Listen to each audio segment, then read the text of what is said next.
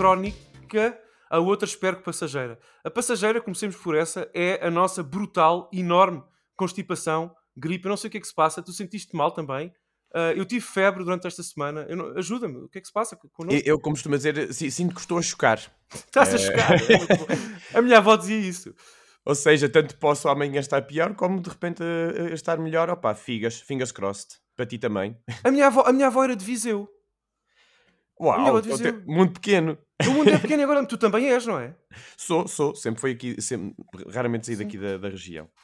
Uh, nascido e criado aqui, nestas andanças, que é, que é uma zona muito cercada por serras, portanto não admira pois. que às tantas nesta altura de, do ano um, isto apanha um bocadinho de surpresa. É isso, é curioso tu seres uma pessoa de Viseu e dizeres exatamente a mesma coisa que a minha avó de Viseu dizia quando, quando nós estávamos a chocá-las. Todas estar a chocar. a chocar. Epá, eu adoro, eu devo dizer isto, eu não quero, por favor, Daniel, que isto soe de, de alguma forma a condescendência, de forma alguma, porque eu literalmente tenho família de Viseu. Eu adoro mesmo Viseu. Eu gosto, sinto, sinto bem aí. Então, eu só não percebo porque é que não, não, não nos encontramos aqui anteriormente. Não sei, ou, eu já não vou aí. Porque a... é que não temos nada combinado para eventualmente cá, cá vires dar uma, uma visitinha? Bom, em primeiro lugar, a próxima vez que for, uh, agradeço a simpatia e a disponibilidade. Claro, onde ficar. Obviamente que, que, me encontrarei contigo, muito obrigado. Mas eu não vou a Viseu sem brincar, epá, à vontade, há uns 5 anos. 6 uh, anos, talvez. É, não, long. é, é muito, long. não é? Eu, yeah. eu tenho uma, deixa-me contar-te até aqui na nossa microindústria, eu tenho uma história deliciosa com Viseu. Eu trabalho, o meu primeiro trabalho na indústria dos videojogos foi em Portugal, foi eh, como representante da Concentra, não é? Que trabalhava os jogos da Nintendo yeah. e da Konami na altura, alguns em 2008, por aí. Epa, um, só o facto de teres falado jogos da Konami já dá a entender que já há algum tempo. Sim, exatamente. Mas é, é o facto, é o facto. Para aí 2008, acho que eu tive um ano e meio lá. Uh, e uma das minhas tarefas, das, das coisas que eu fazia, não é? Uh, semanalmente, às vezes, mensalmente no mínimo, era correr uh, com um colega da equipa de, de vendas, uh, Portugal de cima a baixo, basicamente apresentando os jogos novos que nós tínhamos no catálogo, não é? tentando basicamente vender aos retalhistas os jogos Bom, basicamente isso. E eu tive que fazer apresentações sobre vários jogos como o e-Music, Castlevania, Order of Ecclesia, uh, coisas muito the, diferentes. The last, the last Good One, foi uma boa época. coisas, é, coisas interessantes, eh, interessantes e, muito diferentes entre si. E a, aquela apresentação que eu fiz que mais me fica na memória foi, e o único problema é que eu não me lembro a que, a, a que retalhista foi. Eu acho que era, não sei se era a Sonai, epá, eu não, peço, eu não me lembro, mas foi em Viseu foi em Viseu. E foi uma, uma, uma apresentação onde as pessoas que estavam a ouvir-me, não é?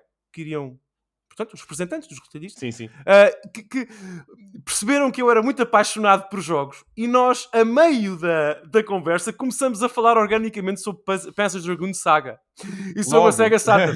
Portanto, uh, eu quando penso em Viseu, penso nos meus avós, uh, penso no frio, a partir de agora pensarei também em ti e oh. penso nesta história que, que, que eu eu estive de facto com para aí 2 graus com um casaco num escritório mesmo, cheio de frio, a falar sobre Pesa Dragon Saga em Viseu. Portanto, muito gosto, Daniel. É pá, o prazer é todo meu, ainda bem que é uma história que é, que é, que é, que é boa, que é positiva. Podia é. ter sido uma daquelas coisas insólitas, mas que tu te lembras pelos piores motivos. Não, não, acontece, eu só tenho. Acontece. eu só tenho boas memórias de Viseu. Mas falei-te de duas doenças. Esta passageira, nós vamos recuperar desta gripe horrível. Um, há uma que é crónica, pá e que yeah. isto parece que não passa, é que nós somos doentinhos por videojogos desde sempre, não é? Pode-se uh, dizer que sim. E cada vez vai... mais, não é? É? Não há não cura para ter, isto. Não parece ter cura. Não. Diz-me, fala-me um bocadinho, Daniel, da tua, da tua história, como é que a paixoneta começou? Ora, a paixoneta, portanto, começou quando era pequenininho. Opa, não, por acaso eh, foi, foi influenciado um, por primos, e eu ouço tanta gente a dizer que teve primos, que, que isto ou aquilo, portanto parece ser uma cena comum. Um, epá, no início da década de 90, eles eram das poucas pessoas na região que já tinham acesso a um computador. Uhum. Epá, um 38X ou uma coisa assim do género, eu não, não, não tenho a certeza. Uhum. E, um, e, já tinham bons exemplares de alguns jogos que, que, eram bastante surpreendentes na altura, tipo, sei lá, Mortal Kombat, Doom, Micro Machines, são três nomes que eu me lembro de, de determinada altura de ter jogado nesse microcomputador deles. Uhum. E um, para mim, e bastante suscetível uh, a essas coisas, aquilo era super impressionante. E, eh, e demorou bastante tempo até eu ter hum, acesso aos videojogos em minha casa. E foi com uma daquelas consolas clone, sabes, 8-bit. As Famiclone, como, como não sei. Sim, sim, sim. Exatamente. Eh, hoje, entretanto, até recuperei um exemplar igual, ou, ou o mais parecido possível com, com essa que eu tinha. Uhum. Em, e, hum, ou seja, habituei-me a, a- a gostar dos jogos e, e pelo, pelo, pelo que eles têm de positivo, independentemente de serem os mais arcaicos ou os mais modernos, ou seja o que for. E, hum, e, enfim, nós não tínhamos muito, muita programação, eh, sei lá, televisiva relacionada com videojogos e isso, mas tínhamos muitas revistas na- Uhum. nas papelarias e etc. E eu era, era o meu contacto constante, era absorver aqueles screenshots minúsculos que hum, nós parece que colmatávamos com a nossa imaginação quão grandiosos ou, ou bonitos ou interessantes eles eram, até porque eh, muito do que nós sabíamos sobre os videojogos vinha sobre a leitura, não é? Uhum. Em que algumas coisas ou eram exacerbadas ou nós próprios preenchíamos hum, através da descrição que, que estávamos a ter ali. E hum, nunca não tive muitas consolas eh, durante a minha infância. Eventualmente tive uma Dreamcast, mas foi também num, num- num PC onde eu joguei a maior parte da, da minha adolescência. Eh, o que foi bom porque eventualmente também eh, tive acesso a emuladores e isso, e, e a um grande catálogo de jogos de, de- de várias, de várias plataformas diferentes. E quando finalmente comecei a ter o meu ordenadozinho e o meu cantinho e o meu espaço, epá, veio, veio obvia- aque- eh, obviamente aquela necessidade de, de me cercar de algumas dessas coisas que eu ia crescendo a, a descobrir, mas a não ter acesso. E, hum, e até- e sempre foi um refúgio para mim, sabes? É, é a necessidade de queimar dinheiro, não é, Daniel? Podemos dizer as... Opa, é assim, as necessidade, coisas como são. necessidade não é. Eh, Muitas vezes eu tento é fazer o contrário, é conter-me para não estar a queimar esse dinheiro, porque existem todas as outras responsabilidades e Óbvio. despesas e etc. Mas é, é algo que me traz bastante conforto e sempre, sempre trouxe e hum, em todas as, as piores alturas e fases da minha vida onde, eh, que, eu, que eu tive, os videojogos sempre foram um, um- dos meus maiores eh, escapes, porque são realmente uma forma bastante imersiva, uma maneira de uma pessoa se distrair, uma, pessoa, uma maneira de, de focarmos vários dos nossos sentidos numa, numa forma de entretenimento e, e a única que envolve tudo, não é? Uh, leitura, uh, sonoridade, interatividade. Uh, e por muito que eu seja uh, melómano e bastante fã de música e, até e de cinema e seja o que for, os videojogos sempre, sempre, sempre estiveram lá em cima, uh, no, no topo. É arte completa, E, hum, não é? Sim, e infelizmente, na minha opinião, sim. E infelizmente, ou, ou, aliás, ou para bem ou para mal, hum, é. É literalmente onde, onde eu gasto a maior parte das minhas. de- de- do, meu, do meu dinheirinho. Pronto, adoro que tu tenhas começado a defender essa. Não, não, eh, bom, eh, temos outras responsabilidades e termines confirmando que é aí que queimas o dinheiro como eu. É, a maior Daniel, parte, não, sim, sim. Não, não. Tu, fala- tu disseste uma coisa muito. que me tocou, que, me que sabes que me fez aqui. Que agitou aqui o sangue, porque realmente é- é- eu sinto a mesma coisa. O, o conceito dos videojogos como refúgio, não sei. Eu sinto que tu és uma pessoa, ajuda-me, ajuda-me, Daniel, que, Claro. que, que pensa nisto como eu, que- da mesma forma que eu, que é, não sei, eh, eu acho que a maior parte das pessoas, por exemplo, quando chega aqui a casa, onde eu, nos sítios onde fui vivendo, tinha, tive, tive, graças a Deus, e tive sempre a possibilidade de ter consolas, não é? Portanto, eh, dispositivos para jogar. ah, as pessoas olham para as máquinas como plástico colorido, sabes? Sim, que depois podem apresentar ou não alguma coisa interessante no ecrã. É- Essa, essa é uma ideia secundária para eles, mas tudo bem. Mas eu acho que para pessoas como eu e tu, há qualquer coisa mística, sabes, na resistência do botão power da GameCube, naquele clique que, que que a tampa da Dreamcast faz ao abrir. Há qualquer coisa que é mística, cultural ao mesmo tempo, porque videojogos são cultura, obviamente. sim, sim. Um, e há, há uma relação de intimidade muito pessoal com, esta, com este plástico, não é? É é uma coisa muito difícil de explicar e que eu sinto que a maior parte uh, das pessoas com quem eu interajo, mesmo, sabes? Mesmo pessoas. mesmo, dentro do, mesmo dentro do âmbito, dizes tu? Não apenas no âmbito, mesmo pessoas na indústria. Mesmo pessoas na indústria. Por exemplo, com o advento do cloud gaming, eu tenho alguns amigos que não têm qualquer problema, e não devem ter, não devem ter, mas, mas, mas que se sentem perfeitamente satisfeitos jogando, por exemplo, uh, Streets of Rage 4 num telemóvel, através da cloud, sem aquele, aquela resposta tátil e física de um comando, neste caso da Xbox. Eu não tenho tanto, percebes?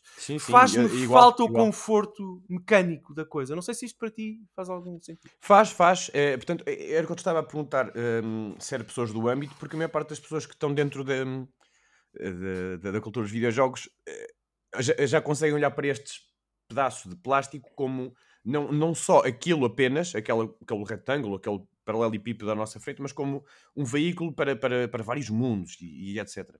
Sim. Um, e, e, quando tu e eu, por exemplo, olhamos para esses objetos, para cada um, tu tens logo ali um, um, um leque de, das várias, uh, dos vários jogos, das várias experiências que estão disponíveis em cada uma. E portanto a tua mente associa essas coisas todas, não é? Por exemplo, Exatamente. tu olhas para a Wii, que é aquele, aquela coisinha pequenininha, uh, preto ou branco, ou seja lá o que for, e não é só aquilo que tu estás a ver. Tu não vês aquilo Exatamente. só para aquele pedacinho uh, físico que está ali. Tu, tu, olhas para aquilo e, e relacionas logo com uh, Super Smash Brothers, Mario Galaxy, com Twilight Princess, WarioWare, e um, é, é o veículo para te proporcionar aquelas experiências recompensador. Mas é mais que isso, e... sabes? Porque isso também, exatamente, mas a diferença, o meu ponto original, eu percebo o que tu dizes e concordo totalmente, é que para nós é assim, não é? Para, para outras pessoas também é assim, mas para nós que somos tão nerds de, de, de, das consolas em si, da parte técnica, percebes o que eu quero dizer? Sim, do, sim, sim, do tal plástico. Por exemplo, eu quando penso na GameCube exclusiva dos Hanshin Tigers, que só saiu no Japão, que é uma equipa de beisebol japonesa, eu, eh, ter essa consola na mão, utilizá-la para jogar, tê-la na sala, por exemplo, aquilo significa mais do que um pedaço de plástico pintado, percebes? Eh, aquilo é. Eh, eh, são. Percebes? É aquela cultura do Japão do início do século, do início do milénio. Uh, não sei, são os treinos de beisebol dos miúdos às nove da manhã no, no, num canto qualquer de Shinjuku. Percebes o que eu quero dizer? Há sim, mais, sim, há é, mais tipo, ali. É remete-te para, para, para, para, uma, para épocas, para, para, para, várias circunstâncias. É tipo uma cápsula de, do tempo. Para momentos da tua vida pessoal também, Sim. como tu disseste. Eu, por exemplo, eu tenho, tenho, tenho alguma vergonha de dizer isto, mas vou dizer-te a ti, que é... Eh, eu, eu, eu, quando me perguntam qual é a minha consola favorita, eu oscilo muito entre, entre responder Sega Saturn e Dreamcast.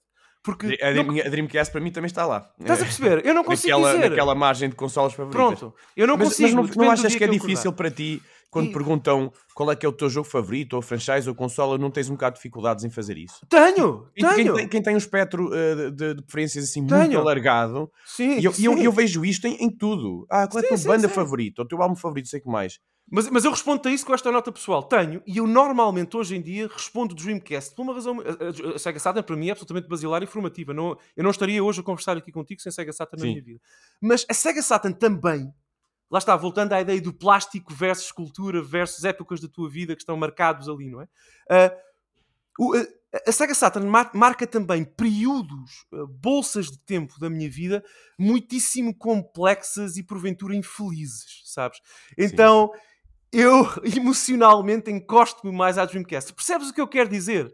Portanto, não é só plástico mesmo, em nenhuma dimensão. Além dos jogos que depois, depois jogamos no ecrã. Eu, esta, esta parte da minha, da minha intervenção tem mesmo a ver com, com as consolas e com os fios e com os cabos. Mas eu gosto que tenhas ido por aí, do, o, uh, da Saturn em particular estar associada se calhar a, a, épocas ou coisas infelizes da tua vida, porque... Um, isso, isso, isso, também é bom. É, é, eu não uhum. sei exatamente, lá está, qual é, que era, qual é que é a história que tens associada a isso, mas o facto desse aparelho ter estado lá e essas experiências, as pessoas um, descartam muito a relação que nós temos com, com, com os objetos em determinadas alturas da, da nossa vida, e o, o que, que, é muito engraçado porque epá, todo, todas as pessoas têm um, um hobby mais ou menos, sei lá, supérfluo, porque assim nem, nem os jogos, nem a música, nem o cinema, que são aquelas coisas que a arte, a cultura no geral, são um, essenciais, por assim dizer. Mas no final das contas acabam por ser as coisas que nos fazem dar sentido à vida e, e valor, porque senão o que é que sobra? Sobra tudo que, eh, que é do teor da, da responsabilidade e da sustentabilidade e do, da, da sobrevivência. E uma vida uh, regida só com essas coisas é uma vida que nem vale a pena viver, não é? Meu Deus, sim, eu, eu, eu pensava coisas... que esta conversa ia ser mais leve, mas sim. são as coisas, são as, estas coisas são as coisas que, que nos preenchem. Sim. E a facilidade que eu vejo que algumas pessoas têm em descartar, quando nós dizemos, ah pá, isto significa muito para mim, a sério, isso é uma coisa para putos, isso é uma coisa, não sei o que, os joguinhos, os ah. botões, não sei o que, não sei o que mais. Um, e, e, sobretudo quando nós somos crianças, andamos mesmo à procura de algo que nos apegar, que nos agarrar, algo que nos uh, traga esse tal sentido.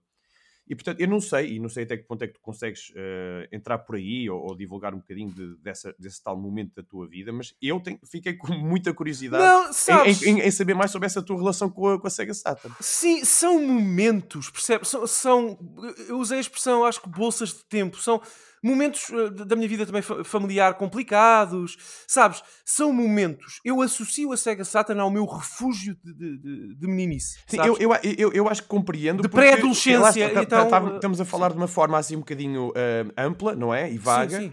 Mas uh, uh, o que estás a descrever eu também tenho, uh, nomeadamente em relação, por exemplo, à, à Dreamcast e ao, e, ao, e ao, meu computador. Problemas de infância, problemas familiares, sei lá. Yeah. de forma Percebes? vaga, mas tenho aí uma, uma, relação também muito forte com eu precisar de, de, de, algo que me faça, sei lá, distrair de coisas que são que, que eu não consigo controlar, não é?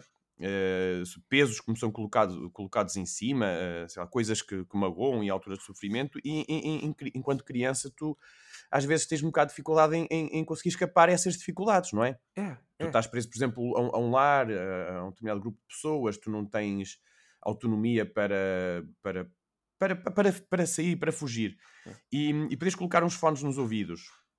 Embrenhaste no, no, no, mundo, em, em, vários mundos, tipo do, do, do, zero, que te oferecem todas eles experiências diferentes, e muitas vezes, por exemplo, em jogos de aventura, uh, através daqueles arquétipos dos personagens que também estão a passar pelas suas dificuldades, às vezes até reveres-te um bocadinho, por muito clichê e, e, que sejam às vezes esses personagens e essas histórias, de, de te reveres um bocadinho até e, um, e de não te sentires tão sozinho ou de é. sentires que de encontrares um sentido e uh, esse, enfrentares essas, essas dificuldades de, e de construir ferramentas para, é, para houve, eu, eu, eu, não sei se tu sentes a mesma coisa, claro, se, mesmo que sintas, será num, num, universo diferente, cada pessoa tem a sua história, o seu caminho, não é? Mas uh, no meu caso, por exemplo, com a Sega Saturn, epá, eu lembro-me de tardes e tardes de fim de semana passadas, lá está, na meninice, pré-adolescência por ali, uh, mas meninice sobretudo, passadas uh, a jogar Dragon Ball Z e Dynaro Densetsu, o famoso Dragon Ball Z, Dragon Ball Z Legend da Saga, que é um yeah. jogo que me marcou profundamente, uh, com o meu irmão. E são das memórias mais felizes, Daniel, que eu tenho na minha vida. Não na minha carreira como jogador. Na minha vida. Eu compreendo portanto, isso perfeitamente. Portanto, essas memórias, as positivas e as menos boas, ficam, e eu acho que tu concordas comigo, porque deste a entender que sim, ficam de alguma forma tatuadas naquele plástico negro da consola uh, para o resto da sua existência uh, enquanto estiver comigo, percebes? E há um peso emocional que, estas, que as consolas carregam. Isso aconteceu, por exemplo, contigo também, provavelmente, com os portáteis, não é? Eu lembro do meu Game Boy Pocket Silver que usava na escola com, com os miúdos e com os, com os, meus colegas para brincarmos e jogarmos Donkey Kong. Aquilo tem uma memória extra cabos e plástico, percebes? Tem, yeah, yeah. tem algo que é absolutamente real uh, quase palpável. Eu, eu olho para aquele. Por acaso está aqui atrás de mim. Eu olho para aquele Game Boy e, se, e, e, relembro imediatamente, eu vivo novamente aqueles tempos durante um minuto, dois, Exato, não, não, há maneira de tu de, de desconectares nunca mais na tua vida de, de, da, da, daquele pedaço de plástico é só uma coisa para, para Mas isso para, é mágico. Videojogos. Isso é, é absolutamente é, mágico. E eu, eu, eu, conheço pessoas, por exemplo, tu falaste, e eu sei que és muito fã de música e tudo mais. Uh, eu sou, no que a música diz respeito, sou mais ignorante do que outra coisa. Eu ouço música como toda a gente, mas sou muito ignorante relativamente à música. Mas, por exemplo, uh, por exemplo, lá está na minha adolescência e meninice, eu usava o meu Game Boy para brincar quando os meus amigos tinham Walkmans. Ok, tudo bem. Uh, eu sei que isto se aplica também a pessoas que têm histórias com de vida com, acompanhadas por Walkmans, não é? E, e, e, Discmans e outros dispositivos de música, mas as consolas têm mais personalidade que esses dispositivos, percebes? Porque um Game Boy, uma Game Gear tem mais personalidade, tem um catálogo próprio, percebes? Uh, as cassetes que nós ouvíamos nos Walkmans funcionam em todos os, os leitores de cassetes do mundo. Uh, mas o meu cartucho de Super Mario Land só, só, só funcionava mesmo no Game Boy. Percebes o que eu quero dizer? Há, há, uma, há uma personalidade que estes dispositivos da nossa infância têm comparativamente a outros de outras áreas uh, culturais. Isto faz sentido? Eu estou a... Faz, a... E, e, e, eu queria dizer, por exemplo, estavas a falar em, em, música e enquanto se calhar os outros ouviam um, cassetes nos Walkmans, é. tu estavas no teu Game Boy, tu, tu tiveste algum Pokémon um, na altura, que nessa fase? Meu querido, uh, eu e Pokémon Blue. Uh, eu e Pokémon Pronto, era aí que eu queria chegar, ainda bem. Porque uh, comigo foi o, foi o Gold. Eu tinha uma, uma Game Boy Advance a, a- a primeira. E na altura houve um amigo que encontrou, opá, isto, isto nunca parece que aquelas coisas que claramente acontecem connosco, mas na altura ele encontrou um cartucho do Pokémon Gold num autocarro e ele sabia que eu tinha um Game Boy e, e na altura eu nem tinha noção que aquilo era retrocompatível com um cartucho de Game Boy Color. Ah, ok. E ele deu-me aquilo. E então foi, pronto, centenas de horas naquilo. Sim, sim. E então, eu, eu, eu juro-te, eu, se ainda hoje em dia estiver a ouvir aquele chiptune de, do, do Pokémon. Taranana, ta, ta. Ah não sei, vem- vem- vem-me assim. Não, não vais meus- fazer meus- chorar, Daniel. Eu nunca chorei. pelos-. Os meus pelos arrepiam-se todos. E eu juro, e vem-me vem assim uma nostalgia tão grande, tão forte, uma, uma ligação àquelas musiquinhas de chiptune, todas É. elas de- desse, de- desse jogo. E sim, e vem-me assim um. os meus olhos começam a tremer um bocadinho, esteja onde estiver, ainda hoje em dia. Ehm, e portanto, lá está também é, é a própria música, mesmo dentro dessas limitações, mas asso- associada a. hum, sei lá, as horas que eu, que eu passava naquele universo e o Pokémon era tão imersivo, pá, para um jogo de altura e de uma plataforma com tantas limitações, não era? Tinha ciclo dia e noite, tinha dias, dias da semana hum, pá, e, e depois essas músicas estavam, eram perfeitas. eh, a maneira como elas eh, davam uma conotação extra hum, às cidades, cada cidade tinha eh, a sua música, Sem na floresta tinha, tinhas outra música. E ainda hoje dou comigo, às vezes, quando quero eh, entrar em contato com, com, com essa altura da minha vida e sentir alguma coisa, sabes? Eh, sabes aquelas sensações à flor da pele eh, novas, aquela coisa de já não ser tudo familiar e de haver poucas surpresas que hoje em dia, enquanto adultos, temos. Sim. Quando às vezes hum, vamos escavar e desenterrar essas memoriazinhas antigas, às vezes parece que vem à, à tona, à flor da pele, esses, essas eh, sensações boas que, que só tínhamos na altura e que entretanto se perderam. Não sei se, se estou a ser demasiado filosófico. Não, mas não, não, tipo, não, eu percebo perfeitamente o que queres dizer. Eu acho que, eu acho que muitos dos nossos ouvintes vão, vão reconhecer isso. Vão reconhecer isso. Posso só dizer uma coisa sobre Pokémon, porque eu acho interessante. Houve. Eu tenho esta ideia na- na cabeça há muito tempo, eu tenho que explorá-la, tenho que escrever um artigo, e não estou a brincar, acho que vou mesmo escrever um artigo sobre isto. Eu não sei se concordas comigo, mas acompanha o meu raciocínio. O Pokémon é a maior vitória, a maior conquista dos videojogos enquanto forma de arte. Por uma razão muito simples. Muito, muito simples tu hoje em dia, em 2023, não é? Uh, Yeah. Após a longa carreira de Pokémon no mercado, quando pensas na série, pensas na série mais colorida de sempre. Pokémon é uma explosão sim. de, clo- de cor. Independente de ter jogar aquilo na, na, Não, numa- não, esquece, eu Game disse- Boy. Oh, Exato. oh, oh, Daniel, eu disse Pokémon, nem sequer o jogo. Uh, o anime. Ah, uh, o, o franchise Po- assim no geral. Sim, é sim. pá, os peluches é uma explosão de cor e, e- não é? E berra- berrante, benignamente berrante e tudo mais. Ótimo. Mas as pessoas às vezes não param para pensar que o primeiro Pokémon era um jogo a preto e branco. É isso. Ou seja, isso liga com aquilo que tu disseste no início da conversa, em que nós, às vezes, nos jogos, por culpa das limitações técnicas das, das consolas que os recebiam, que alojavam essas experiências, nós, crianças, eu e tu neste caso, tínhamos que, na nossa cabeça, criar, fabricar aquele mundo. ah, como tridimensional e colorido, porque Oh, não oh, era, não é? acrescentava- Nós estávamos na acrescentávamos, floresta de é. Pokémon e era tudo a preto e branco. Todos os Pokémons eram preto e brancos, mas na nossa cabeça, no nosso imaginário, quando desligávamos o Game Boy, era também o mundo mais colorido sempre. Ah, Eu pensava no Gengar como de facto uma personagem roxa, púrpura. né? Eu pensava no Pikachu como uma personagem amarela. Epá, e- e, tivemos também a sorte de, de vivermos, vê lá tu. Então, primeiro, primeiro o Pokémon em 95, talvez cá tenha chegado a Portugal, tipo que 97 ou 98 ou isso.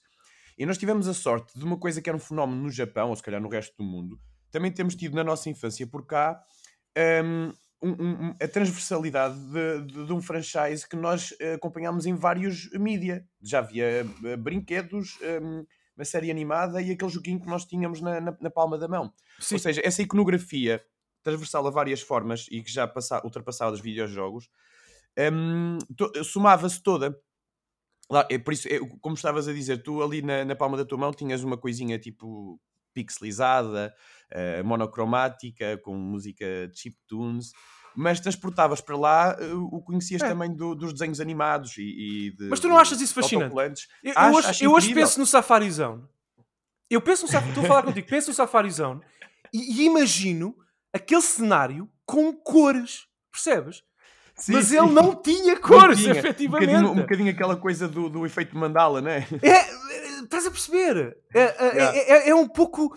é quase impossível expressar isto de outra forma. É incongruente, mas mágico ao mesmo tempo. Percebes? Uh, e eu acho que os grandes videojogos são assim. The Legend of Zelda, Daniel, o primeiro, tu, o, que é que tu, o que é que tu és ali? Tu és uma, uma formiga pixelizada num mundo semi-aberto, não é? Tu Sim, tens sim. que usar a tua imaginação para, para tridimensionalizar, dimensionalizar aquela E- experiência. e, e o, e o mundo, primeiro não? Zelda já é. Epá, já é muito à frente no sentido em Claro, que nos claro. faz sentir eh, alguém minúsculo e, e- e que nos transmite. Claro. Epá, é engraçado, que é essa coisa de as sensações, sabes? Tipo, não é uma, de- de- de experiências que te dão uma coisa que não é palpável, mas que foi intencionalmente feita para, para ser daquela maneira. E eu nos Zeldas todos, mas o mais impressionante é o primeiro já me fazia sentir isso. Aquela sensação de tu és minúsculo num mundo gigantesco, cheio de surpresas e de coisas um bocadinho mais obscuras que tu não tens a certeza do que são ainda, mas que estão lá. Hum. E, e conseguirem transmitir em, um misto de, de- de encantamento, de, de, hum, sentido de descoberta e ao mesmo tempo uma espécie de um, um pequeno medo, um receio do que é que está no virar da esquina. Ah, sim, sim, sim, sim, sim. Isso era parte do entusiasmo, não é? Eh. Eh, e, e no Zelda, porque andavas naquele mundo aberto, eh, com aquela musiquinha, eh, ias a vários sítios que eram becos sem saída, até ver, não é? E depois recuavas, ias eh, à procura de qual é que era o, o caminho que tu podias seguir, seguias e encontravas uma ferramenta para poderes voltar àquela zona que era um beco sem saída, onde agora já podias passar. eh, e de encontrares, eh, não sei, de, de ter um, um teor um bocado críptico. Sim. Eh, e há algo que eu acho que acrescenta tanto, tanto, tanto ne- nessa experiência e que o primeiro tinha, o segundo já não senti tanto e do Link hum, to the para a frente eh, regressou. E é dos ingredientes que eu acho que é mais importante, por exemplo, para o, para o Zelda, eh, tão importante como, como o resto, como, como os elementos de gameplay e como a jogabilidade. É a sensação de, de algo críptico, de algo mais grandioso, onde tu és minúsculo em comparação com a dimensão total das coisas e parece que nunca vais ter uma noção completa do que é que ali está. Ou seja, aquilo tem aqueles pixels concretizados, aquela música, aqueles monstros, aquela coisa que tu vês, mas deixa-me sempre com a sensação de género, não é só isto. Sim, há mais qualquer coisa ali. É muito E- E, atmosférico. e, por exemplo, no Pokémon havia quase sempre, não é? Essa que é a grande ironia. Ah, tu- sim, o Pokémon também. O Pokémon era muito. sim- Desculpa estar a voltar a essa série, mas de facto eu acho que é, é- é- é simbólica eh, exatamente disso que acabas de escrever. É, eu acho que foi aí que eu, que eu percebi que os jogos eram entusiasmantes e, e- e eram misteriosos e de facto aventuras. Percebes o que eu quero dizer? Por exemplo, Um, no, no, no Silver, Gold e, Uhum. e- Crystal, aquela, aquela parte toda hum, eh, ancestral dos unknowns, Sim, que eram sim, hieroglifos nas paredes, e, e a primeira vez que tu entras nas cavernas, tu começas a ver É. símbolos estranhos que tu não consegues decifrar. Sim, não sim, sei, sim. parece que é uma cena que cai assim rompante e, e que, e que tu não estás à espera, num jogo que é inocente, infantil e, e bastante direto, não é? Sim, sim, sim. E a partir daí para a frente faz tipo olhar para todas as paredes e para todas as, as coisas com, com um bocadinho mais de atenção.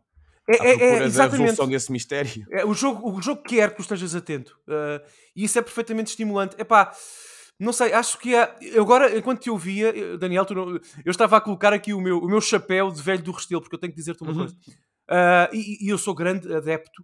Uh, eu acho que tu, lá está, tu na tua. no- na tua vamos- vamos chamar de carreira, não é? Na tua carreira de comentário um, aqui de videojogos em Portugal, tu tens focado mais esforços e tempo para falar sobre experiências retro, e muito bem, com muito mérito. Uh, eu sou um bocadinho híbrido, percebes? Eu Hum. a mim Deixa-me só tanto- interromper-te. Eu, eu eu sei que. É Desculpa. porque é engraçado porque as pessoas dizem-me sempre isso. Ah, tu és mais do resto, Sim, mais. eu tenho essa Eu ideia. sei- Sim, Eu sim. sei que essa é a fama que eu tenho, Ah, nem que não seja porque estou associado a um programa chamado Retro Gamers e, e porque no meu canal de YouTube também exploro muito isso do retro, mas eu de facto, eu, o meu problema é maior que esse, porque é- eu, eu gosto de explorar é tudo. É Pois, tudo. pois, é, é- pois. É, de- do que sai agora. Sim, sim. Eu, eu- eu simplesmente não tenho é um, é um contacto tão grande com os últimos lançamentos e o que está agora a sair, simplesmente que não tenho pressa porque Claro, está, claro, porque- claro. porque como consumo tudo e há tanta coisa ainda para trás que eu ainda não tive a oportunidade de, de usufruir ou de exprimir a tipo a 100%. É género, bem, quando, enquanto está a sair o último título, Blockbuster AAA, que sai a 70, 80 euros, eu é de género, bem, enquanto este jogo não deixa um bocadinho de preço ou fica mais acessível, eu tenho muito para explorar para trás. Não, houve, por isso é que eu tive cuidado quando, de dizer. falaste, quando tu falaste em híbrido, eu identifiquei-me. Não, não, eu também. Eu, Eu também. sei, eu sei que tu és híbrido, eu tive cuidado, por isso é que eu tive cuidado de dizer e referimos exclusivamente ao conteúdo que tu produzes, que é mais focado no, no, no retro, só isso. De facto, o teu YouTube tem mais conteúdo de retro e o Retro Gamers é sobre retro. Pronto, é só isso, percebes? Que, que eu quis dizer. Ah, mas no meu caso, eu faço de, de tudo, de facto, tenho produzido muito conteúdo para, para todo o tipo. Eu, eu sinto, eu gosto muito de falar, e tu também, mas eu gosto muito de produzir conteúdo, sei lá, sobre a Apple Pippin e sobre ah, o Horizon Forbidden West. É completamente indiferente para mim, a paixão é igual, e eu sei que tu também, mas entendo que estou só a falar de conteúdo. Ah, e nesse, mas nesse contexto, nesse contexto, ah, deixa-me dizer-te que eu acho que essa surpresa, este, este- esse misticismo, esse não saber o que está ao, ao virar da esquina nos jogos, sobretudo de aventura, como Zelda e Pokémon, que agora, que- que- que- que- sobre os quais falámos agora, ah, eu acho que isso acabou no design moderno, Daniel. Eu acho que não.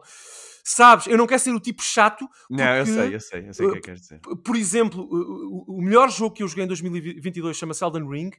E eu já disse, eu, eu estou on record, estou no, no- estive no ar a dizer coisas como Elden Ring é, vai ser um dos grandes jogos desta década, se não o jogo desta década. Portanto, é, percebes o que eu quero dizer? Ah, o, Sim, que eu- o que- o facto de, de- nós conseguirmos prever mais um bocadinho o design não quer dizer que esse design não seja exímio, extraordinário e qualitativamente inultrapassável. Não é isso que eu a quero dizer. compreender perfeitamente Mas, nós, mas mesmo no Elden Ring, eu não senti, e não poderia sentir, ah, o mesmo que sinto jogando o primeiro Zelda, em que eu literalmente, como tu muito bem explicaste há pouco, literalmente não sei o que vou encontrar no próximo ecrã, no próximo screen wipe, não é? No próximo. Eu não faço ideia. No Elden Ring, às vezes também não, mas é mais expectável, porque os modelos de construção dos jogos são muito. Exato, ou seja, é, é a maneira que tu já tens eh, um- uma, bagagem tão grande, né? eh, em relação a várias experiências que são similares. Eu e quem constrói os jogos, Daniel, Sim, percebes? sim. Também é isso, E, não e, esquecer. e é Sim, sim. inevitável que a certa altura os jogos comecem a ser bastante derivativos, por muito que, que inovem aqui e, e acolá. Eh, mas tu, depois de consumires eh, dezenas, centenas de, de exemplares, vais, vais começar a.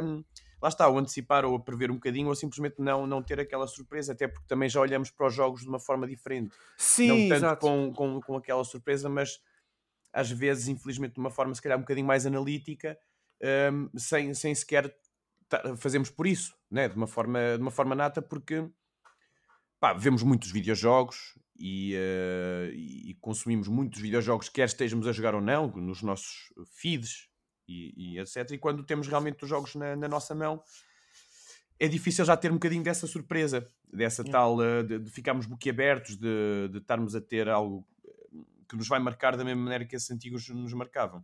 É, mas tu percebes, É. tu percebes eu não sei se, se concordas com aquele ponto, eu, eu percebo o que tu dizes, mas, por exemplo, quando joguei o Elden Ring, eu senti, sabes, que os developers da, da, da From Software, esta gente, a gente, eh, o pessoal que desenhou este jogo, esta gente jogou os Dragon Quest todos. Co- Como eu, esta gente conhece muito bem o Skyrim, esta gente eh, apanhou os Korok Seeds todas no Breath of the Wild, jogou todos os Final Fantasy, é que é garantido. Porque tu depois, tu- tu- sobretudo na indústria japonesa, pela qual eu e tu temos um carinho muito especial, não é? Porque formou também muitas das nossas sim. experiências de meninice, como tu há pouco disse, revelaste. Eu sinto que, este- que- que o design nipónico está, está nesta encruzilhada, que não, pode, não tem que ser negativa, pode ser boa, pode ser positiva, mas é uma encruzilhada, ah, entre, percebes o que eu quero dizer? Partir a roda, partir a roda mesmo, e fazer eh, o Hi-Fi Rush, percebes? Partir a roda, fazer algo real, fazer um, um Vib Ribbon em 2023, algo realmente diferente, ou evoluir conceitos que o Ocidente foi desgastando nos últimos tempos.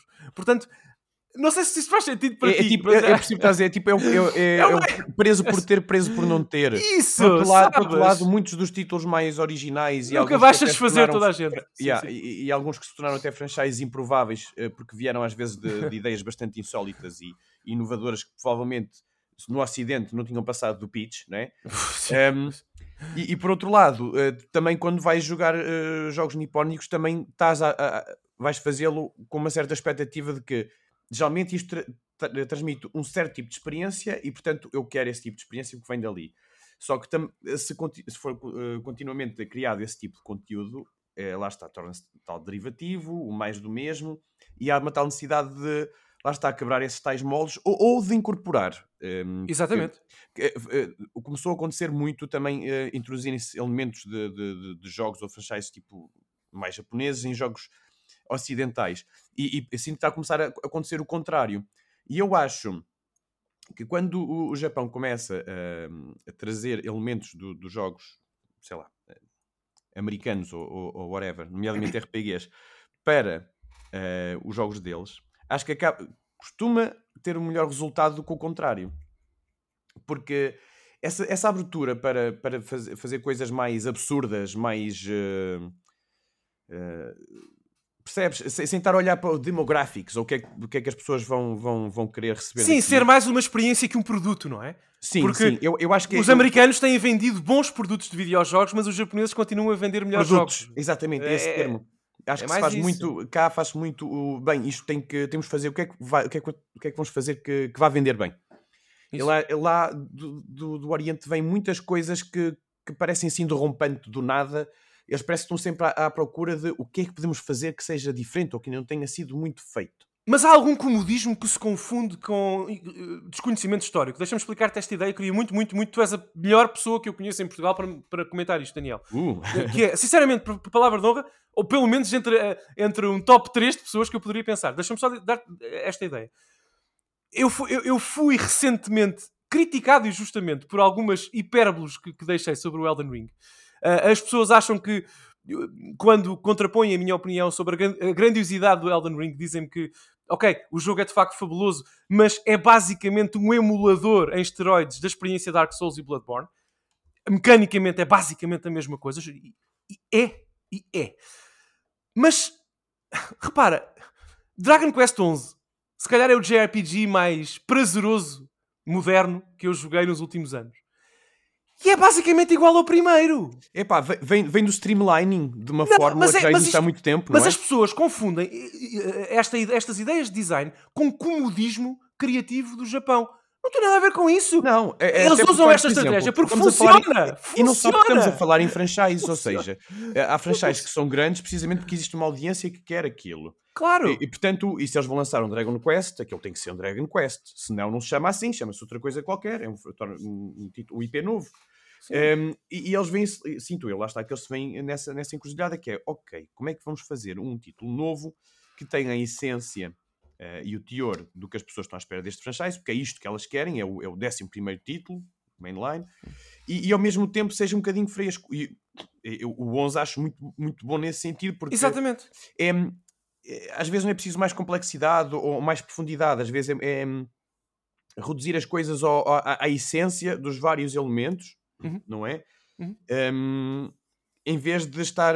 um, epá, eu, eu vou usar aqui uma metáfora que eu já não me lembro onde é que eu encontrei e que eu acho que é perfeita para, para muito do que se passa no, no, no reino dos videojogos agora, que é. um, há jogos que são. Os jogos são como, como uma tarte de cereja.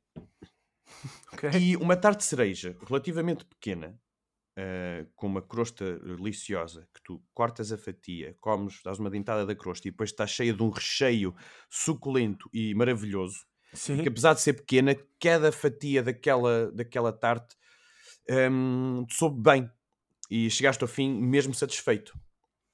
Ou, e depois existe hum, a tendência em fazer, bem, se o pessoal curti- curtiu aquela tarte, vamos fazer uma tarte ainda maior. Só que se tu fizeres uma tarte que é maior, cheia daquela crosta, depois mais, mas mais fina, em que tu tens de comer muito mais fatias para chegares àquele recheio delicioso, chega a uma certa altura e tu, epá, eu sei que há mais deste recheio delicioso ali no meio, mas eu já estou cheio e já não consigo comer mais, não consigo. ah, percebes? Sim, sim, estou a perceber, estou a perceber, sim. Às vezes eu- menos é eu- mais, não é? É, menos é mais. Isso- E, E- isso é muito verdade, porque tu consegues criar uma experiência perfeitamente revolucionária, até mecanicamente. Eu lembro-me de Vampire Survivor, que já foi falado aqui no nosso Pá, programa este ano. Sim, olha, Ah, tem sido uma obsessão para mim. É, mas tu sabes que naquele jogo, eu não quero insistir muito sobre isso, porque nós já falámos nesta temporada sobre Vampire Survivors, mas nesse jogo, tu usas um botão. É, tu- é, Tu é o usas o analógico, é- são analógico. as direções, são as Só direções. usas o botão direcional. É, é o action analógico. RPG eh, reduzido a- ao- aos elementos mais básicos. É, o que é que tu Portanto, fazes no, no action RPG? Tu caminhas e exatamente. matas bichos. Mas tens de estar sempre a carregar e à espera dos cooldowns e não sei o quê. Isso parece só eh, caminhar, eh, sinceramente, afastando-te e aproximando-te. É, é, é- é de uma... é de uma ingenuidade em termos de design. hum, É brilhante, é brilhante. incrível. É, brilhante. E, e- e, sinceramente, eu às vezes começo a, a, fumegar um bocadinho do- dos ouvidos quando converso com, com pessoas e amigos próximos e tudo mais que percebes o que eu quero dizer? Que pensam em complexidade mecânica e quando digo mecânica física, literalmente mais coisas para Aham. fazer, mais opções para fazer com os botões e que pensam nisso como um sucesso de design e como um jogo mais complexo. Não! Vampire Survivors até é bem mais complexo do que jogos que usam todos os botões do comando. Sem dúvida, Portanto, até porque não- que- não- aquele, não. jogo, se tu- é aquele jogo que tu eh, jogaste só uma hora daquilo, oh, tu ainda não viste nada. É. Eh, não viste as evoluções, eh, os personagens diferentes que vais desbloquear, a maneira como certos mapas ali a certa altura sub- subvertem um bocadinho a, a estrutura do, do próprio jogo. Ehm, é, é um jogo que hum, acho que foi feito para fazer o, o efeito contrário da maior parte dos jogos, que é olha, queremos que tu tenhas a noção exata, nos primeiros momentos do jogo, do que é que vai acontecer aqui. Eu acho que Vampire Survivors faz um bocadinho o contrário. É género. Olha, olha, joga aí um bocadinho. E tu ficas, ah, já estou a ver o que é, de que é que se trata. E, e mais para a frente, quanto mais jogas, vais, vais-te apercebendo. Não. Mas, exatamente. Eles é- usam os primeiros momentos para, para te colocar uma expectativa e depois subverter cartão um essa expectativa. Sim, Yeah. sim, sim. Eu, por exemplo, já, provavelmente já me ouviste falar sobre isto, mas o melhor jogo que eu já joguei na minha vida chama-se Bloodborne. E, as pessoas dizem, ok, mas Bloodborne é um jogo em que tu podes estar 120 horas a carregar no círculo e R1 e chegas ao fim. Está bem. e depois? Mas isso não, contrapõe, Não- isso não exato, contradiz isso o não meu é- não é ponto. mau. Isso não é Isso não é necessariamente mau, isso é bom, ótimo. Deixa-me ter uma experiência mecânica física com o comando na mão, relaxada, confortável, de, de alguma forma simples, para, que- para que eu possa cognitivamente explorar aquilo que me interessa no jogo e também mecanicamente no jogo, percebes? Portanto, Yeah. eu não entendo. Eu, eu não consigo. Contigo não entendo, não estou a dizer que rejeito, não compreendo mesmo essas ideias como críticas. Mas, mas sim, e, e, por exemplo, as experiências que nós falámos aqui hoje, sobre as quais falámos aqui, o Pokémon, o Zelda, o, o Pokémon é um simulador de carregar no A, não é? Mas aquilo que acontece entre, entre, entre as vezes que carregamos no A é, é mágico, não é? Portanto, Sim. não, não, não, é isso. Daniel, hum, eu tenho-te poupado a um tema barra pergunta. Ui, Já sabes que eu não faço perguntas. não poupes, não poupes. Meu, que vem-. E nós já deixámos aqui no início da nossa conversa lives e promessas sobre esse, de conversa sobre essa ideia. Que é. Porque eu tenho poupado porque gosto, porque gosto de ti. Ah, e eu sei que isto é muito difícil para ti. Mas eu, eu, eu quero que tu tentes dizer-me qual é a tua plataforma, console ou não, pode ser um PC, não interessa, a tua plataforma favorita. Se eu tivesse de perguntar qual é a plataforma favorita do Daniel, qual é? Tens de escolher uma. Eu sei que é. Eu não, eu- lá está, para mim depende dos dias, mas, mas eu, eu- preciso saber porque. Eu, eu, por acaso tenho uma resposta a isso, porque já me fizeram essa Sim. pergunta anteriormente. Ok. E, hum, Mas percebes porque, porque é que eu pergunto? Deixa-me só encher chouriços durante 10 segundos enquanto, Dá- na tu- dá-lhe, dá-lhe. enquanto, enquanto no teu eh, cérebro tu cimentas a decisão. Do. ah, só por é só por uma razão. Eu acredito sinceramente que quando nós estamos a conhecer outra pessoa que gosta muito de videojogos, como é o nosso caso aqui, não é?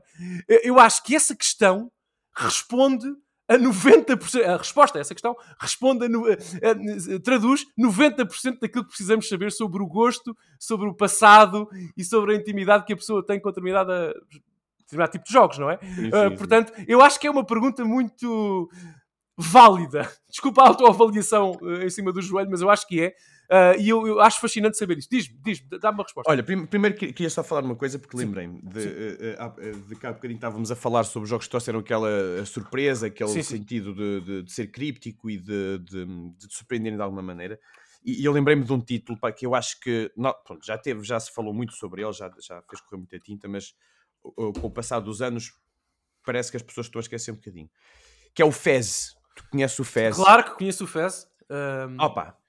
É, a um a título cuja, como- cuja história política e social Oh, é por- tão... Sim, por, por trás e o que É aconteceu uma- com o Phil Fish, enfim. Sim. Enfim. e, e- e um jogo que, que se, que se apresentou como um jogo de plataformas com um ar 8 bits Uhum. e depois, ah, afinal isto não é só andares a saltar, isto também podes rodar o ecrã para acederes a outras partes.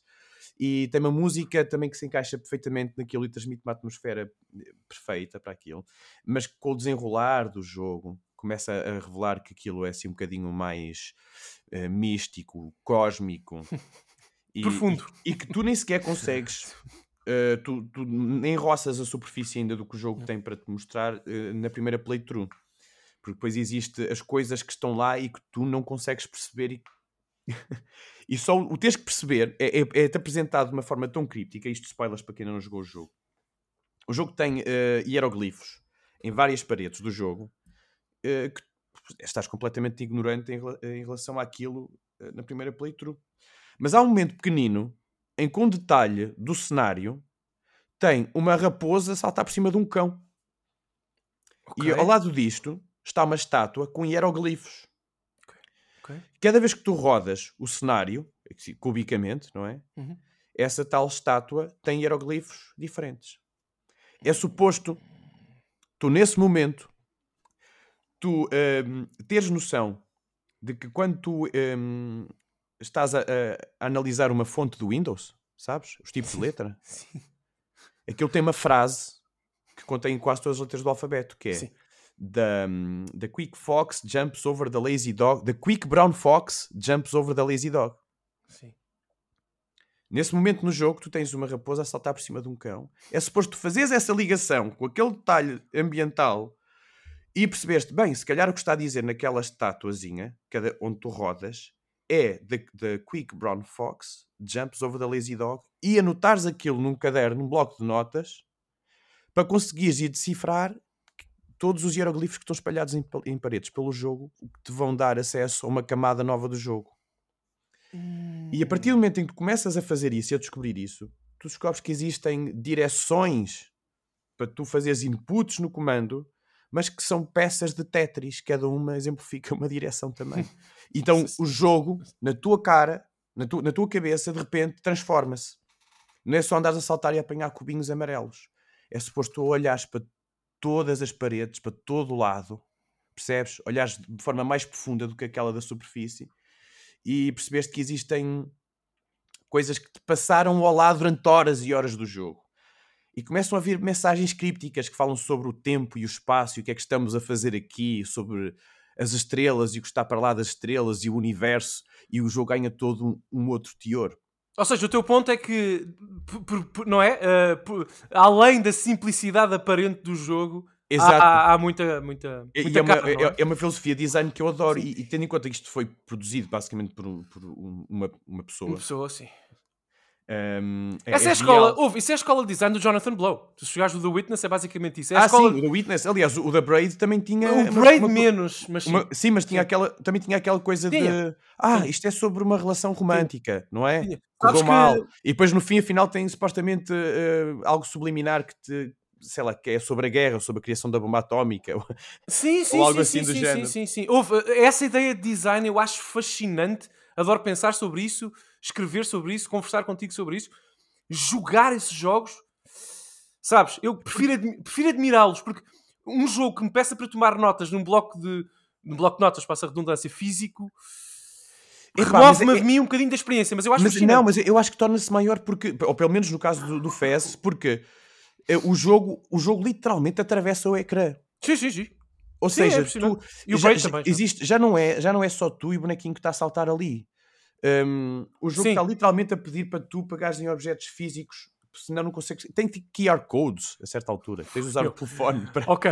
Nos achievements, tu tens um código que tu tens de colocar para desbloqueares qualquer coisa. Ou seja, o jogo pede que tu ultrapasses a, a- a- Ok. a camada da, da, da consola e, do, e do ecrã e, e transcende aquilo tudo. E, ou seja, a certa altura é inevitável tu não começares Ok. a olhar para o jogo e olhares para dentro e começares a, a analisar eh, as, a- a- as mensagens do jogo que não estão só à superfície. E em, torna-se uma experiência Isso- muito recompensadora. Aliás, aquilo tem várias referências a, por exemplo, 2001 Odisseia no Espaço, que já é críptico que chega. Em, e que acrescenta uma camada em que hoje em dia, se tentares analisar, analisar o jogo, em, vai, vais, vais, vais tornar-te como aquelas pessoas que analisam. Sabes aquela, aquela imagem que existe, aquele meme que é de, da- das fotos na parede com várias, vários pioneses Sim, sim. e, e é fazer conexões sim. e há poucos jogos que consigam fazer isso. E, Sim. e, e lembrei-me do Fez, porque o Fez saiu originalmente para a plataforma que eu acho que cons- considero quase, quase sem questão a minha favorita, que é, hum, que é a Xbox 360. Ah, que escolha interessante. Posso dizer-te uma coisa? Um, eu tenho outro projeto, além do Super Megabit, que, que, que, que provavelmente conheces, chama Taça dos Videojogos. Onde nós... Claro que conheço, tive, Todas... tive, tive, tive, tive Tiveste a, a votar, a, é? primeira, a, primeira, a primeira jornada. Sim, a primeira temporada foi sobre foi sobre Mega Drive, a segunda é, é sobre. Vai ser sobre. eh, Por acaso, a data da publica- publicação da nossa conversa, não sei se já estará no ar a segunda temporada, mas é- será sobre Xbox 360. E sabes que nós escolhemos essa plataforma por várias razões, mas porque todos temos um carinho muito grande por ela e porque ela é uma plataforma muito esquecida aqui na Europa e, e sobretudo em Portugal, não teve o impacto merecido. É uma plataforma fabulosa. Fala um bocadinho da tua ligação com a, com a 360. Epá, Adorei a escolha já agora. O que eu acho magnífico sobre a consola é que, é como eu estava a te dizer, eu, eu aprecio todo o tipo de, de jogos, desde os mais antigos, desde os blockbusters, desde os indies, e, e sinto que na altura, e na, e na altura tive dificuldades em decidir se ia fazer o salto para a Xbox ou para a PlayStation 3, mas eh, quando a consola saiu, e saiu antes da PS3, e a um preço bastante apelativo, na altura fiz o plunge, por causa de jogos bastante improváveis até. Foi porque na altura ia ser o Virtua Fighter 5 para lá, que anteriormente era exclusivo PlayStation. Tu não vais acreditar, Daniel, desculpa interromper-te. Eu, eu comprei a 360 na altura exatamente por isso. Eu comprei. Não, não, eu, pá, eu comprei. Falei-te há pouco das tardes na meninice a jogar jogos de luta e o Dragon Ball com o meu irmão na Saturn. Nós comprámos na altura a 360 para jogarmos o Virtua Fighter. Ah, Man, Virtua ah, Fighter 5 dois. foi um jogo que eu depositei tantas, tantas horas que é, hum, ainda é estranho para mim eh, compreender como é que isso aconteceu. É maravilhoso. E, hum, e, e foi uma console que depois nos deu não só eh, um, sei lá, um, um vislumbre do que é que era realmente a nova geração de jogos, eh, a ge- primeira geração HD, eh, e, e- e teve um foco muito grande, e é por isso, por isso que eu adoro a 360, em, em jogos indie. Eh, houve, houve um investimento em, em jogos fora da caixa, em jogos que tivessem uma filosofia um bocadinho diferente. Um, aliás, to- toda a cultura dos jogos indie que ainda hoje existe, um, em que as pessoas, é, género, queres algo diferente, estás um bocadinho farto de- dos videojogos no geral, que oferecem sempre as mesmas experiências, vai para os indie. Eu acho que uh, a Xbox 360 foi muito responsável por isso, com títulos como o Braid, como o, o Fez, como o, um, o Super Meat Boy, como Uau. o Shadow Complex, uh, um dos melhores Metroidvanias da altura, ainda hoje sinto É muito que bom, o, é? o Metroid Dread, que é um jogo que eu adorei, não, não, não foi tão surpreendente para mim, porque há tanto tempo atrás saiu o Shadow Complex, que fez o que o Metroid Dread faz há tanto tempo atrás. E, e depois tinha um bocadinho de tudo. Eh, foi- era uma consola que tinha eh, remasters, tinha relançamentos de jogos de arcade, de versões HD de, de- de outros clássicos. Um, era uma consola para quem gostava de jogos no geral, sabes? Sim, sim. um, limbo. um, e ainda hoje, se eu agora tivesse que ficar sem, eh, sem nenhuma consola, eu, eu só em formato digital da minha Xbox 360 eu tenho centenas de jogos para, para qualquer feeling com que eu esteja na altura, sabes? Sim, sim. Uh, desde o Rayman uh, Legends, que é um plataforma 2D incrível, desde Forza Motorsport 4, que ainda agora é um dos melhores simuladores uh, de corridas, Dead Space, XCOM, uh, Daytona, Virtua Fighter 2, esses lançamentos de HD da- dos clássicos arcade da Sega, e, um, e mesmo a, a PlayStation 3, que pronto, é, foi um bocadinho paralela ah, na, naquela altura, só por- pelo facto de não ter tido alguns desses indies que, que foram exclusivos ou potenciados pela, pela hum, iniciativa da Microsoft na altura, faz com que esta consola sobressaia para mim. Hum, e, e- e sinto que, como é que se diz? Pave the way, né? Sim, para, trilhou, trilhou o caminho para aquilo que Trilhou o caminho para, o-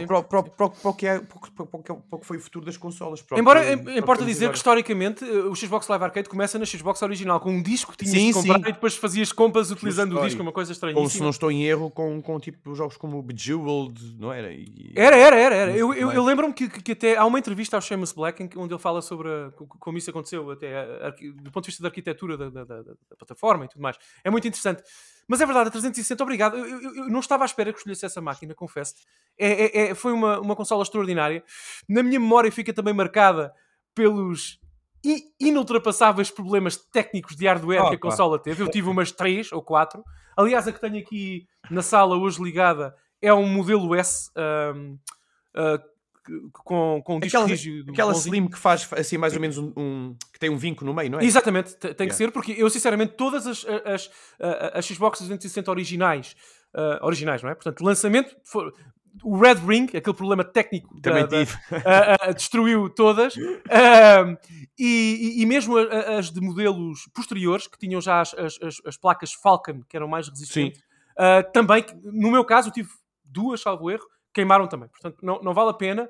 Ah, é uma Olha, consola... deixa- deixa-me fazer uma parte que, que é, é engraçado teres falado nisso.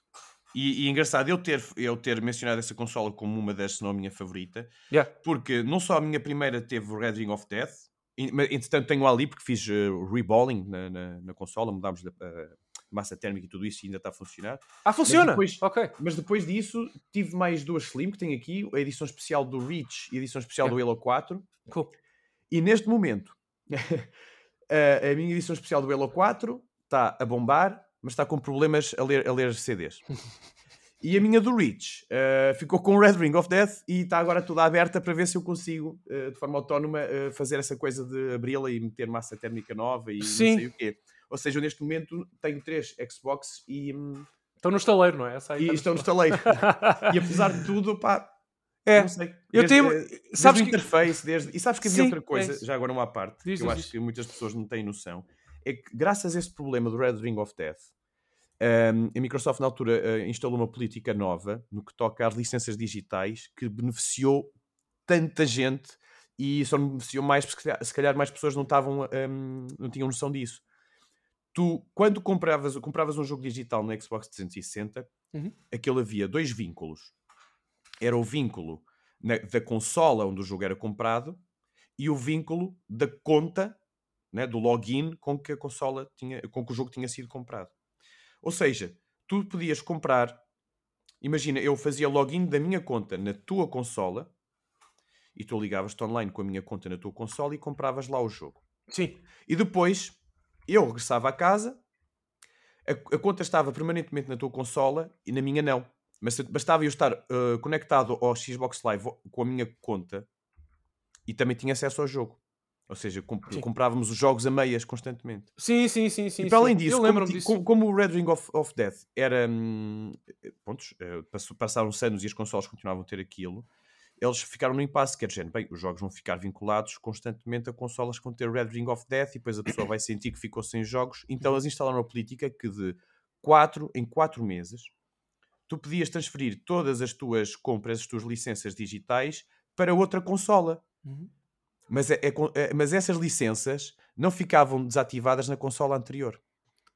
Então, de 4 em 4 meses, eu e um grupo de 3 ou 4 amigos, nós transferíamos as contas uns para os outros e todos os jogos digitais que nós íamos comprando, nós passávamos a tê-los todos. Então, eu juro-te, hoje em dia eu tenho cerca de 400 e tal jogos na, na, na minha 360 edição. eh, À conta disso? 4, e não tenho mais jogos lá instalados porque entre um disco de hum, 350 gigas, ou o que é, e um disco externo de 1 terabyte, já não tenho espaço para meter mais jogos lá. Epá, eu devo dizer que a maior parte da minha coleção é física na 360, como em praticamente todas as plataformas. Eu devo ter uns 150 jogos físicos para a 360. Tenho também alguns exclusivos japoneses, que foi uma coisa que me fascinou. As pessoas não pensam nisso.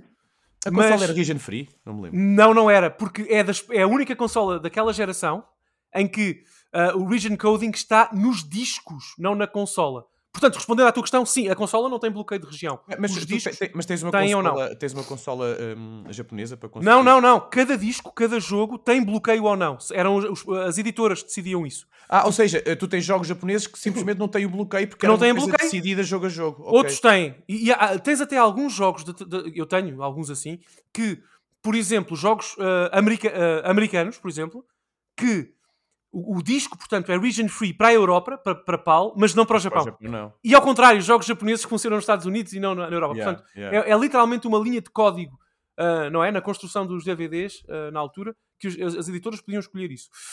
Epá, foi assim que, por exemplo, eu comprei o Nier, ah, muito mais barato, para a Ixi. 360, ah, que, que- que comprei a cópia americana, que me custou uns 10 dólares, versus o que pediam na altura pela europeia, tipo uns 60. Vou- 50. Vou só interromper para dizer uma coisa. Eh, É, era totalmente region free. Tivemos um, um fio condutor, acho eu, assim, a maior- parte da, da conversa, que foi sobre aqueles jogos que Yeah. traziam alguma surpresa, alguma coisa nova e não sei o que mais, e tu, e tu, assim, do nada, de forma espontânea, eh, chegas mais ou menos ao fim disto a falar no Nier. Pronto, só, só, só, uma, só essa à parte.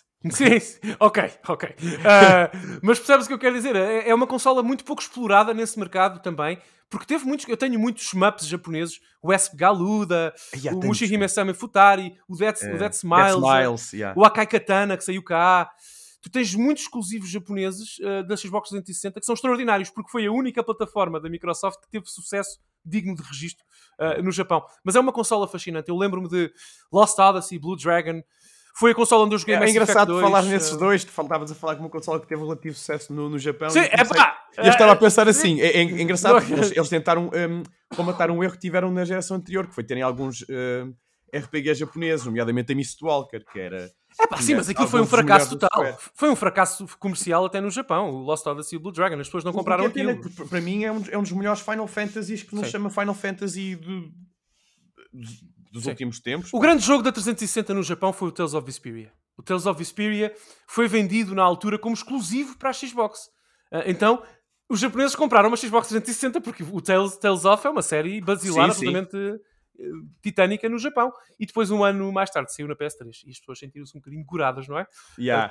Triste. Terem Ah, investido de propósito na consola por causa daquele e depois Não, não, mas, mas, mas atenção, estamos a falar de números competitivos da 360 na- quando do lançamento desse jogo por lá. Mas enfim, é uma consola que me trouxe também, não sei se, se- se isto ecoa em ti, eh, Daniel, mas trouxe-me também Mass Effect 2, talvez o melhor jogo ocidental que eu já Ah, joguei. Foi- Ah, é, das, é das melhores sagas de sempre. pá. extraordinário. Bioshock 1, uma coisa que me marcou para o resto da vida e marca ainda hoje. É, é- lá está, se calhar não tanto. Se calhar a 360 não me puxou tanto pelos exclusivos. Eu tornei-me um fã de Halo mais tarde. Uh, Yeah. Gears of War não é bem para Não, mim. mas é assim, mas, mas tá- os falaste- jogos que joguei nessa Mas, por exemplo, Mass Effect foi temporariamente exclusivo, não é? Ah, Até sim, mas- altura do 2. Pois, Aliás, mas o 2 já não, já estava ali naquela... Acho que o próprio 2 saiu e só depois Sim. mais tarde é que foi relançado para a 3 com um prelúdio cómico. Com o né? Prelude Para- Comics, para- que, que, aliás o, PS3. o Mass Effect 3 também teve isso na versão Wii U, porque a Wii U não tem, obviamente. Exato, exato. exato. Portanto, uh, é isso. É uma consola que marcou profundamente. Tens, algum, tens alguns dois, três jogos, além daqueles indie que, des- que destacaste, tens alguns que tenham marcado uh, mais É, é, intensamente? engraçado teres falado no, no Nier. Eh, porque eh, né, o Nier Automata teve bastante reconhecimento e faz, tem muitas dessas tais surpresas eh, meta e que transcendem o ecrã e, e o meio do videojogo e tudo, mas o- muitos desses elementos são rehash do que já foi feito no Nier há tantos anos atrás. Sim. Simplesmente que o jogo foi tão obscuro na altura e só se tornou um jogo de culto com o passar dos anos que muitas pessoas não têm noção do quão revolucionário o Nier já tinha sido nesse aspecto na- nessa altura. Ahm, mas olha, jogos que saíram nessa altura que eu adorei, olha, o- e podem não ser exclusivos, acho que não, mas o, o Vanquish Ah, é um jogo que eu acho absolutamente eh, brutal, é genial. magnífico. Magnífico. Tipo, não oferece necessariamente nada de novo, é simplesmente irreverente É. e, e acrescenta um bocadinho, e acrescenta velocidade no. Sim, é, é um baioneta a 300 por hora, não é? Ah pá, tipo isso, e acrescenta eh, velocidade e ritmo ao, ao género dos third-person shooters que estavam conhecidos por serem pá, lentos, né? Gears of War é muito bom, mas tens aquele, aquele feeling pesado a caminhar com os personagens. Aquilo não é, aquilo não é, um, não é um third person shooter, aquilo é um, tipo, é, é um TPA, é um third person character Não, é assim, é action game. shooter, eh, tens aquela visão Sim, eh, over sim. the shoulder. Com certeza, com certeza, mas uh, Armas, uh, né? uh, Armas. O que eu quero dizer com isto é, É- que é mais frenético. Exatamente, as mecânicas de disparo não têm que ser tão precisas como no Gears of War. É mais um jogo japonês de ação que tem, tem armas e tem tiros, Sim. percebes? Aliás, um é, é- mais- tem todos- todas as características do hack and slash, mas Sim, com exatamente. third person shooting, né? Sim, é um Devil May Cry com uma, com uma metralhadora, pronto. É. Não, não é bem Gears of War. Desculpa, assim diz. Eh, e que mais? Eu estava aqui, estava aqui a ver se, se destacavam mais, mais jogos que fossem exclusivos, que eu. Pois, há tantos, não é? dificuldade. Epá, não sei, Ah, mas na altura, tanta pá, coisa. muitos jogos que eu, que eu, que eu gostei, nomeadamente indie, tipo, ehm, sei lá, Mark of the Ninja, ehm, que era um side-scroller tipo de stealth, que, que saiu também na altura, jogos como o Shank, o- a ressurgência dos jogos episódicos como eh, Walking Dead e ehm, Wolf Among Us. maneira Red Dead eram- Redemption. Red Dead Ah, pá, Redemption, Red uma das Redemption. mais incríveis experiências que eu já tive na minha vida. Pá, jogos tipo Pac-Man Championship Edition eh, e sinto que saíram muitos desses jogos tipo Sim. sim. eh, de, de- de clássicos antigos. Pá, Trials, Trials Evolution, que joguei tanto, tanto, tanto, tanto.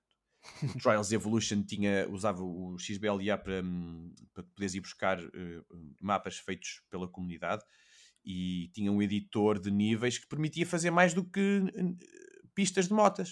via jogos a serem feitos Sim, sim. ali, tipo first person shooters, eh, top down, eh, fosse o que fosse, era tão inventivo, man. E Yeah. foi um período tão bom. Um, isto já há mais de 10 anos atrás. Pá, e, e muitos desses clássicos indico que se calhar fi- fizeram a mim na altura também abrir uh, os olhos de que uh, havia muito mais do que só aqueles jogos que nós víamos sempre em destaque, tipo na- nas publicações, como, uh, como o Limbo. Um, É, é que depois, é, que- é que depois a Geometry 360 Wars, man. Como é Geometry Wars. estava a lembrar? A 360, eu não sei se concordas, mas a 360, um grande trunfo que teve é, é, é aquele que tu já referiste. A 360 tinha tudo.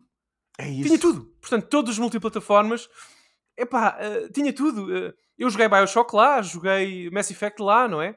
Até jogos que mais tarde foram lançados na PS3, como o Ninja Gaiden 2, eu joguei Sim. na 360. Portanto, não sei, é uma, era uma consola omnipresente nas nossas vidas na altura, não é? Epá, e, e- e- ah, e para além disso, ainda tinha retrocompatibilidade com, um, com um grande leque de jogos da, da Sim. Xbox original. E, Muito limitada, altura- muito limitada, mas sim, sim. Mas na altura ainda, ainda joguei alguns deles pela primeira vez, eh, tipo já tarde lá, de género. Bem, não tive Xbox original e na altura em que arranjei 360 eh, encontrei vários jogos assim ao desbarato, sabes? Estava Claro, naquela claro, fase claro. entre gerações em que é muito boa para tu arranjares os da, da plataforma. E teve anterior. remasterizações de jogos da geração anterior também muito competentes. O Sonic Adventures, Adventure, por exemplo, a melhor versão Ah, do Sonic. Adventure é a do a- a XBLA. Sega lançou, lançou montes desses, Muita coisa, desses muita jogos. coisa. Pá. Foi Daytona USA, Daytona, Fighting eh, Vipers, Virtua Fighter 2, eh, Sonic ah, Fighters, tudo, eh, pá. Uh, Sonic Hydro Thunder, eh, Hydro Thunder da Hydro. Thunder teve, já, teve uma sequela que, se não me engano, foi. Não sei se foi exclusivo. Da, foi, foi, foi. Uh, tens- não é uma sequela, aquilo não é uma sequela, é uma versão 1.1. não, o, o, Não é? Hurricane. Ah, o Hurricane, exatamente. Não, o Hurricane é, é, é uma sequela, meu. É uma sequela, é uma sequela, é uma sequela. é Tens toda a é razão, tens toda a razão, tens toda a razão. Mas é percebes, teve muita, teve muita, muita reutilização dessas, dessas, desses IPs.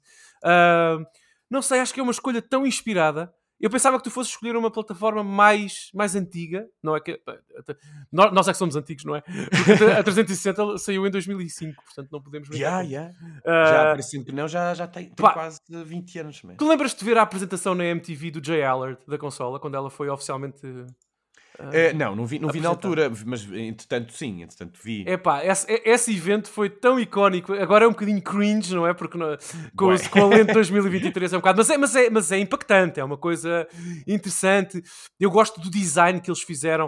Uh, Lembro-me do vídeo do Jay Allard a, dizer que o design foi inspirado uh, pelo, uh, pelo por respirar e, e- e expirar, não é? Portanto, aquele. E faz ali uma curvazinha. Um, muito interessante.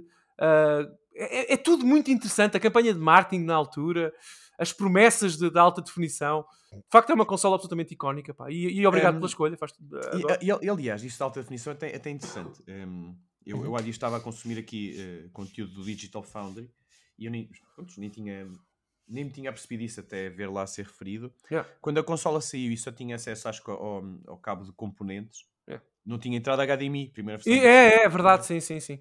Então também não tinha a, a capacidade ainda para, para o output de, de Full HD a 60 frames por segundo, até ser Pois. introduzido o modelo com HDMI. Mas não havia, aliás, uh, todos os jogos uh, da 360 são nativamente 720p.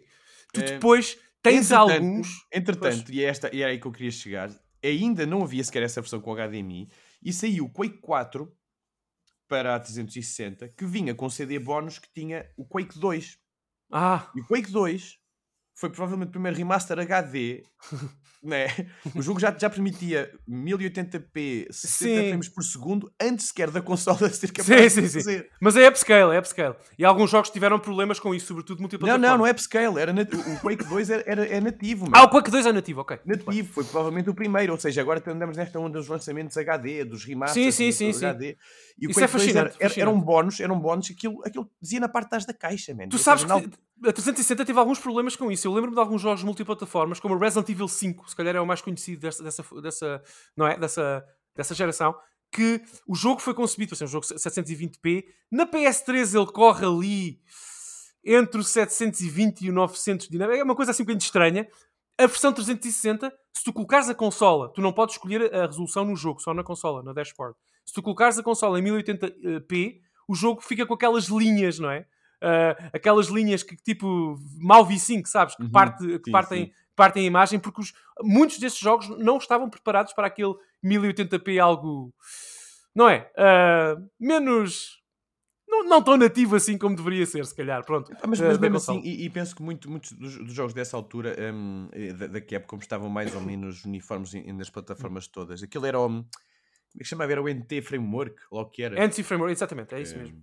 É isso, é isso, é isso. Ainda que nos deu, deu jogos como. Como o quê? Ah, Lost. eh, como é que é? Hum, Lost Planet.